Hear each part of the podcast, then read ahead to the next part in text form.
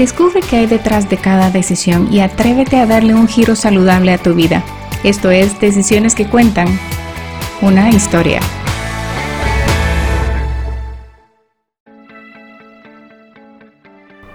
Hay que tenerlo claro. Es importante aprender a saber decir que no. De lo contrario, perderíamos el control de nuestra vida. Hola, soy Sharon Falconer, Health Coach y anfitriona en este podcast llamado Decisiones que Cuentan.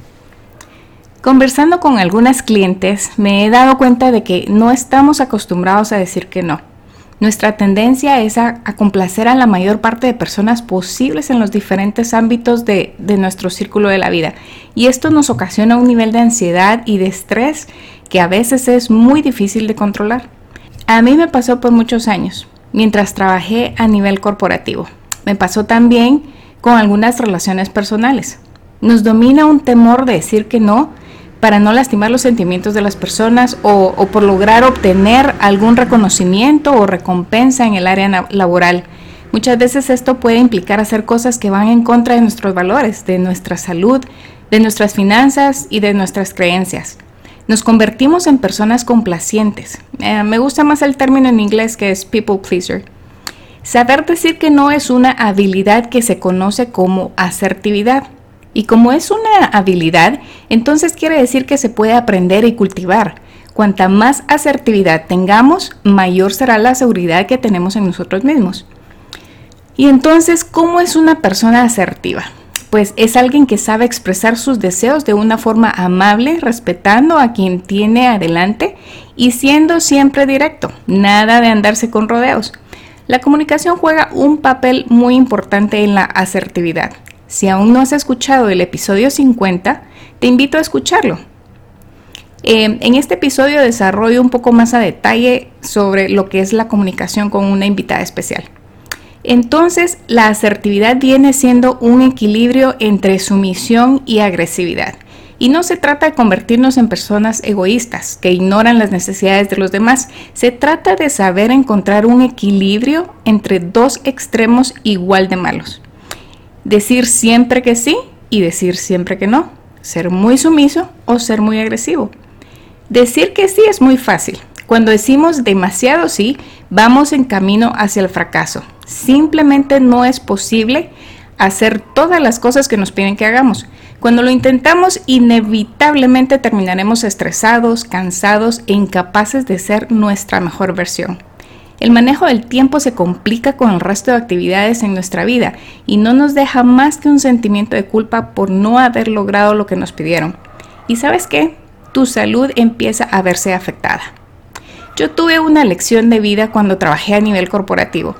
Me gustaba estar en los primeros lugares de venta y por lo mismo cada año que se hacían las proyecciones el incremento en mi región era muy alto por los resultados comparativos en el historial. A pesar de eso, nunca dije que no. Siempre pensé que lo lograríamos. Mi jefa también tenía su propia carga de ventas a nivel país y también estaba bajo la lupa. El nivel de estrés que se manejaba era bárbaro. No comía en mis horarios, no consumía alimentos nutritivos, sino muchas calorías vacías.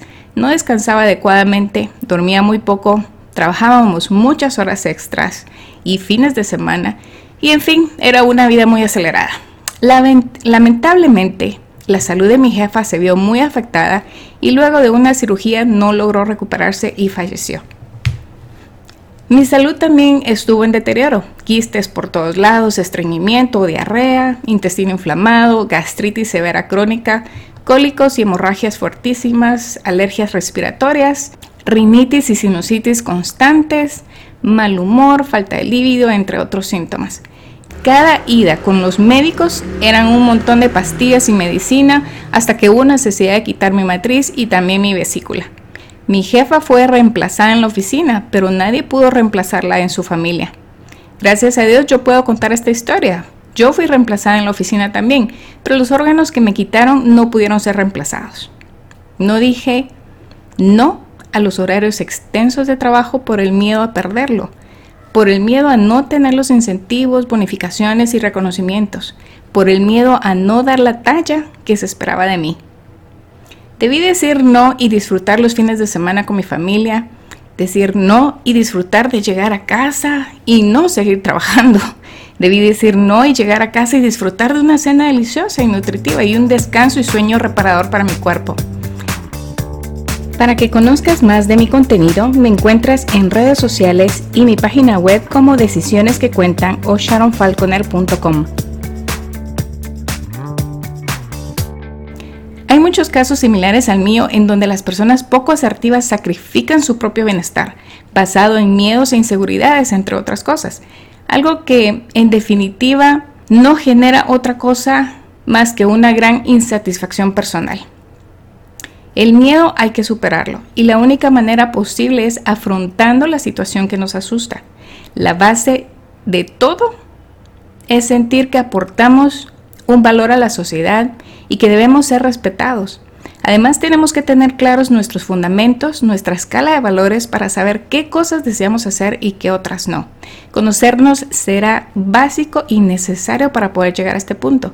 Si tenemos claros nuestros fundamentos, podremos saber decir que no con una base clara del por qué. Y esto incrementará la seguridad que, que necesitamos. Mucha gente piensa que cuando le piden algo se convierte en una especie de obligación decir que sí. En ese momento comienzan a pensar en mil y una excusas cuando no pueden hacer la tarea o el favor que se les pide. ¿Te gustaría ser protagonista en un episodio de este podcast? Porque todos tenemos una historia que contar y hay algo que aprender de cada experiencia. Tu historia empezó con una decisión y ahora esa historia es una clase magistral para alguien más. Escríbeme a hola.sharonfalconer.com y platiquemos. Y si conoces a alguien que te gustaría que contara su historia, avísame para ponerme en contacto. Sin embargo, lo que mucha gente no sabe es que tenemos dos derechos asertivos. El primer derecho asertivo es a decir que no sin dar explicaciones. Con un lo siento, no puedo, sería suficiente. O si creemos una respuesta un poquito más empática, podríamos decir algo así como, lo siento mucho, me encantaría ayudarte, pero realmente me viene en mal momento. Otro de nuestros derechos asertivos es el no tener que responsabilizarnos de los demás, lo que no quiere decir que desatendamos a la gente.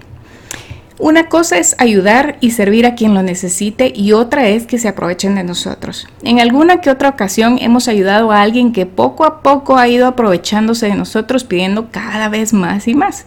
La gente probará y probará a ver hasta dónde se puede estirar la liga.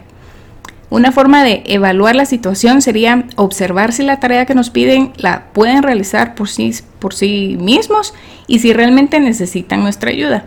También depende del tipo de ayuda que ésta sea. Los derechos de los demás son importantes como los, los, nuestros propios. Por eso hay que aprender a ser asertivos y determinar en qué momentos debemos negarnos y en qué momentos hay que decir que sí y aceptar el requerimiento de otros. Se trata de saber defender nuestros derechos sin la intención de lastimar o perjudicar a nadie. Bueno, en resumen, decir no es parte del amor propio. La Biblia nos indica en varios pasajes que debemos amar a nuestro prójimo como a nosotros mismos.